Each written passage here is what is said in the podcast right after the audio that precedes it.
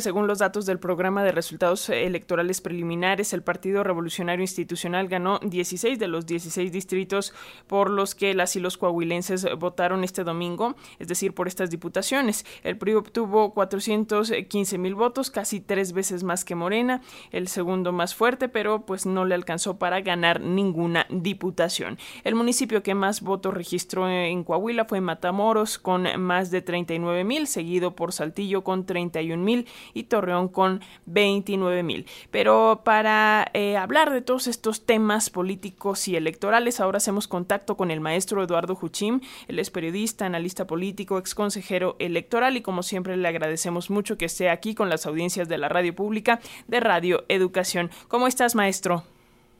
Alexia, me da mucho gusto saludarte a ti a tu auditorio.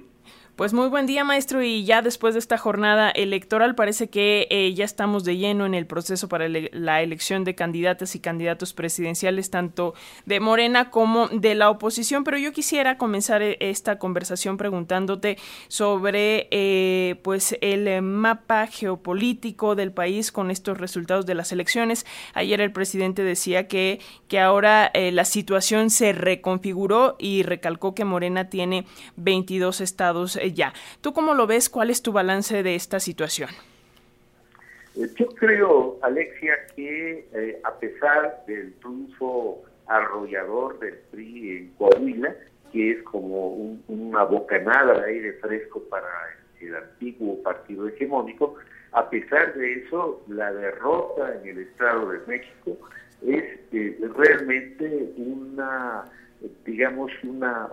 mm, muestra de que los mejores tiempos del Partido Revolucionario Institucional han quedado muy atrás y que eh, están en, un tris de convertirse en un partido marginal. Y de ahí hay quienes ven que eh, está en ruta de la extinción, lo cual sería muy tonto decirlo, pero lo cierto es que sí está en un, estado de, declinación muy pronunciado, que pues ha pasado de, gobernar eh, pues a una gran parte de la República apenas hace cinco años y ahora pues tiene una población muy muy reducida. estamos hablando de que anteriormente eh, gobernaba algo así como el 32% eh, de la población, y ahora pues le queda el 3.8, lo cual es desde luego una declinación muy sensible, como decía, muy pronunciada, y a pesar de eso eh, eh, está en una situación de división interna en la que un dirigente impresentable pues, no quiere dejar el, el poder, no quiere dejar la presidencia del partido, a pesar de que hay un grupo que podría decirse que es la parte más sana del PRI actualmente, que, que lo está demandando. Entonces, eh, la situación del PRI pues es, es muy eh, precaria en este momento y este es uno de los principales resultados de, la, de la jornada electoral del domingo pasado, que como tú bien dices, marcó pues el fin de la elección eh, 2023, el fin de, la mirada electoral centrada en las elecciones de 2023, porque ya actualmente, a partir de, ahora, pues hay ya una mirada que mira eh, eh, o que ve al horizonte de 2024, de la elección presidencial. Eh, doctor, eh, ¿cómo ves este eh, asunto para la oposición, considerando que pues el PRD está a tres de perder el registro en el Estado de México y, ayer, antes de que el PRI dijera que sí va en, en, esta alianza va por México rumbo a 2024, pues también se especulaba de, de que incluso el PRI pudiera jalar para el lado de Morena en estas elecciones presidenciales, pero ¿cómo ves el panorama para, para la oposición? Yo creo que el panorama para la oposición no es el mejor, eh, porque han, yo creo, Alexia, que eh, eh, les ha faltado visión política. Han apostado a la descalificación del gobierno y del presidente una y otra y otra vez. Y, fuera de esta de este discurso, pues no hay nada más. No hay un proyecto nacional claro que estuviera ofreciendo la oposición y empeñados en golpear al presidente popular de las últimas décadas, pues es algo que, ya es, una vía que no eh, les produce muchos resultados como quieran evidencia en el Estado de México. Eh, y, en estas circunstancias pues, es, es algo que, tenemos que lamentar, independientemente de cuál sea la preferencia partidaria de cada quien, lo cierto es que un gobierno fuerte como el de López Obrador, una figura tan poderosa como la del presidente actual, necesita un contrapeso real en la oposición. Pero lo, lo que a lo que se ha limitado a hacer la oposición es a bloquear las eh, iniciativas constitucionales del presidente, lo anunciaron así que ninguna reforma constitucional pasaría, eh, y sí, así lo están haciendo, y yo creo que es erróneo, porque eh, eh, no hay nada más, insisto, no hay nada más que, que ofrezca a la oposición, más que el discurso descalificador, que todo lo que hace el gobierno y todo lo que hace el presidente está mal. Y bueno, pues están en esta situación en la que todavía no hayan el camino, eh, cuál será la figura presidencial que, pudiera hacer contrapeso a la, a, la baraja que tiene Morena, pues todavía no se ve con claridad. Incluso, Alexia, si pensamos en la actitud de la oposición en el Estado de México, cuando sale a proclamar la victoria de Alejandro del Moral sin ninguna base, cuando están los presidentes de los partidos ahí eh, eh, proclamando una victoria en la que nadie creyó porque no tenía ningún asidero, no había ninguna eh, encuesta siquiera que pudiera decir la encuestadora tal dice que hay tales cifras que, favorecen a Alejandra del Moral, es decir, sabían ellos que no tenía base esa actitud triunfadora en la que salen los presidentes de los partidos en una actitud grotesca, diría yo. Pero lo peor, Alexia, es que después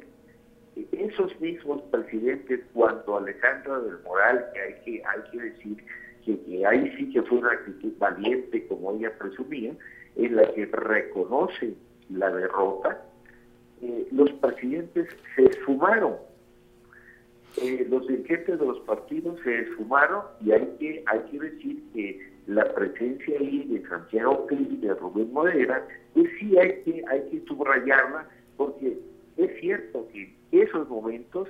eh, es cuando se ve el tamaño político de las personas, de los dirigentes. Y en este caso, pues quedó evidenciado que se fueron a practicar a Coahuila y de cara el trago amargo que se lo tomara la candidata casi sola. Entonces, esa es la calidad de, dirigentes de la oposición eh, que tenemos y entonces, Alexia, volvemos a lo que decía, pues esta oposición así, pues no, eh, no es una buena noticia para, para el país, insisto, porque el, presidente tan fuerte, un gobierno tan fuerte como el de Morena actualmente, el gobierno federal, eh, necesita un contrapeso inteligente, un contrapeso que, realmente eh, pueda presentar opciones para, para el electorado, más allá de lo anímico que puede reunir a miles de personas, como se ha visto, decenas de miles, como se han visto en, las eh, manifestaciones en defensa del INE y otras en la oposición, pero nada más, porque, insisto, en la oposición no hay un proyecto alternativo que tenga claro el electorado mexicano.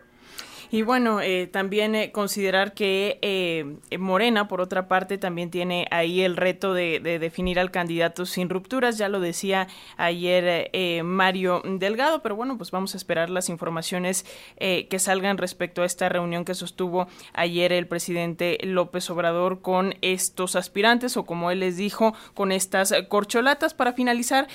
¿cuál es tu punto de vista o tu reflexión sobre este asunto en Morena?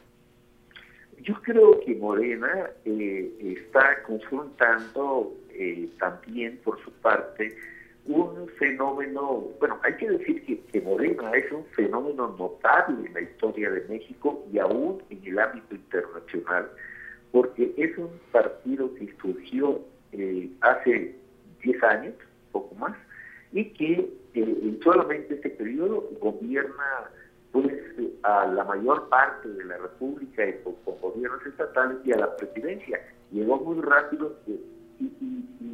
digamos que sí teníamos un partido hegemónico, pero la diferencia es que ese partido hegemónico anterior del PRI surgió del gobierno, surgió del Estado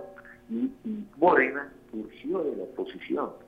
Y ahora necesita tener un ejercicio de gran talento político para evitar las fisuras que necesariamente se están presentando ya en la definición del candidato presidencial. ¿Cómo evitar que alguno de los candidatos que no se vea favorecido eh, con, la candidatura presidencial, que solo es una,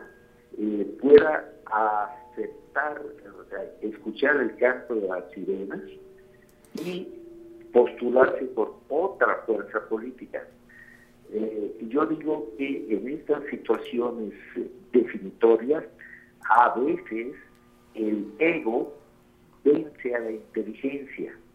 porque lo inteligente para todos los candidatos que no sean eh, quien tiene la candidatura presidencial, los precandidatos, pues lo que, lo que tendría que hacer es disciplinarse